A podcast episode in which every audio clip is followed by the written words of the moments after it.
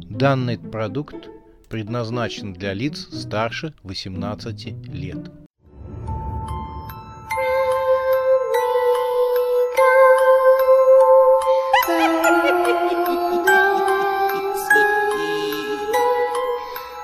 Пощекочи, нервишки. Фабрика монстров. Часть седьмая. Тайна фабрики монстров.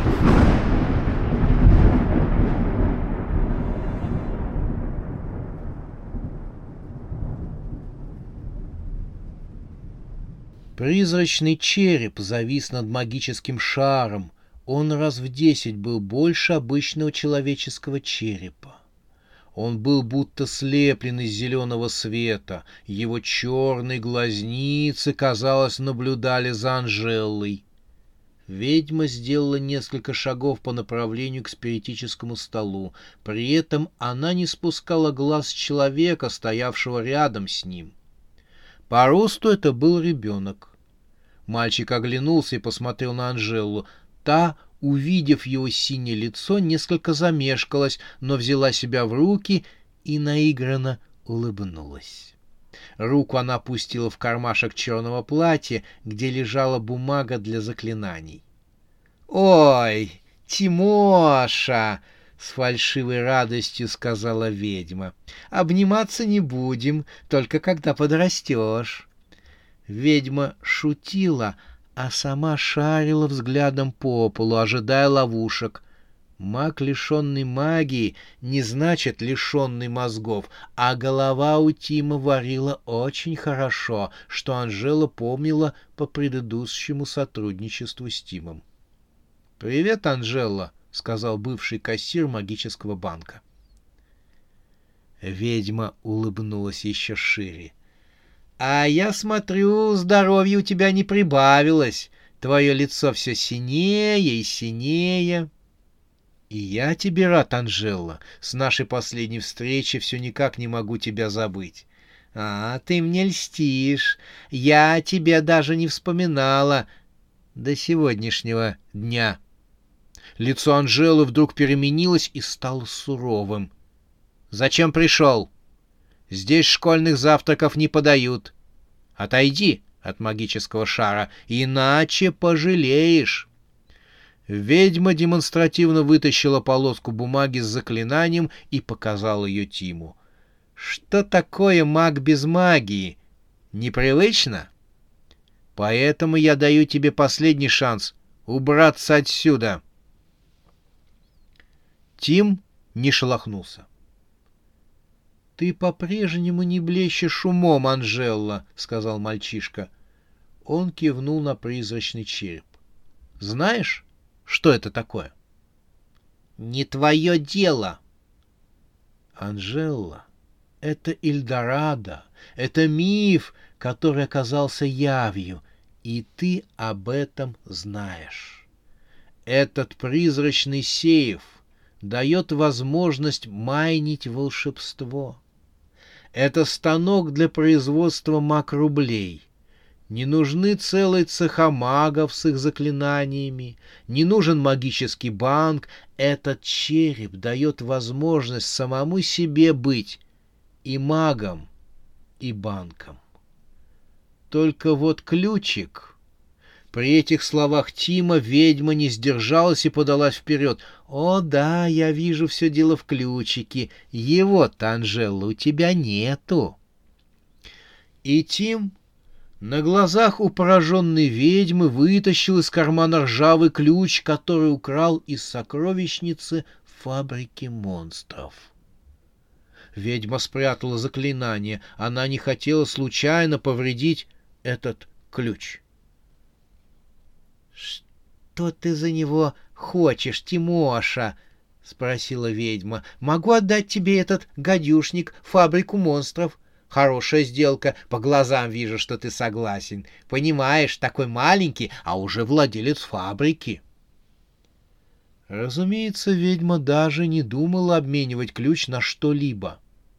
Она пыталась выиграть время, чтобы придумать хитрую комбинацию и обмануть Тима, хотя по опыту знала, что сделать это очень сложно. Тим вздохнул. Твои шутки, Анжела, по поводу моего возраста меня уже не впечатляют. Ты и так знаешь, что мне больше трех тысяч лет, а ключ... Он покрутил его в пальцах, большой ключ от отбарного замка, останется у владельца, то есть у меня. И мне не нужна никакая фабрика, когда я одним поворотом ключа могу получить настолько безграничные возможности мага, которые не снились ни одному волшебнику. Анжела потеряла терпение. Она чувствовала, что Тим нарочно подначивает ее, пытаясь вывести из себя. Она не знала, какого подвоха ожидать ей от мальчишки, и решила действовать быстро. Ведьма не стала полагаться на заклинания, а стала призывать к себе Барс-Бараса. Через секунду призрачная фигура зверя появилась в комнате. Полупризрак завис под потолком и стал лязгать своей страшной пастью с тройным рядом зубов. В какой-то момент его фигура начала блекнуть, словно кто-то со стороны попытался призвать его, но Анжела поставила стоп заклинания, и Барс-Барас оказался полностью под ее властью. Тим был спокоен, что сильно раздражало ведьму — но почему, почему этот маг, потерявший волшебную силу, так спокоен, думала ведьма. Подсознание шептало ей, что необходимо быть предельно осторожны, но злость и алчность, желание завладеть магическим черепом, который так был ее, застлали разум ведьми. Тим покачал головой. «Что еще?» — вскричал Анжела. «Почему ты так спокоен? Ты же знаешь, что ни в мире живых, ни в астральном мире нет никого сильнее и страшнее Барс-Бараса. Почему ты так спокоен?» Тим шумно вздохнул. «Ты стала еще глупее, чем была», — сказал он. Тим указал на зеленый череп, висевший над круглым столом. «Этот призрачный сейф может послушаться только ключа, который имеет власть над всеми астральными формами. И сейчас этот ключ... «Нет!» — закричала ведьма, осознав свою оплошность. «В моих руках!» — закончил мальчишка, и прежде чем ведьма смогла что-либо предпринять, выставил ключ в сторону Барс-Бараса и повернул его в воздухе, словно открывал замок. Призрачный зверь разом переменился. Прижав уши, мяукнул и слетел к ногам Тима. Он улегся у его ног, будто преданный домашний тигр, повернул пасть в сторону ведьмы и оскалился. Анжела была вне себя от ярости. Она вытащила полоску бумаги, на которой было начертано заклинание. В руках Тима блеснула монета. Один маг-рубль. «Анжела, что с твоей тенью?» — вдруг спросил Тим. «Что с моей?» «Тенью?» — переспросила Анжела. Она краем глаза глянула на свою тень и только сейчас увидела, что при достаточно слабом освещении в комнате ее тень имеет черный-причерный цвет, словно кто-то залил ее тень смолой. Тень поднялась с пола и приобрела форму. Блеснула коса — Ведьма попятилась, выставив заклинание в сторону страшной старухи, которая из-под лобья смотрела на нее из глубины капюшона своего савана. Смерть засмеялась смехом, от которого холодеют жилы.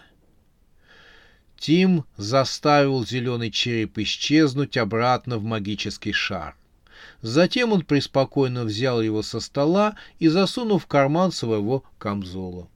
Запрыгнув на подставившего свою спину Барс-Бараса, Тим бросил взгляд на стоявших друг напротив друга смерть и ведьму. «Не давай ей форы», — сказал Тим и бросил неразменный рубль старухе с косой. Смерть ловко схватила его на лету. «Теперь это дело принципа», — сказала смерть. Анжела уронила заклинание себе под ноги и исчезла в образовавшейся в пространстве яме. Смерть кинулась за ней следом в закрывающийся портал.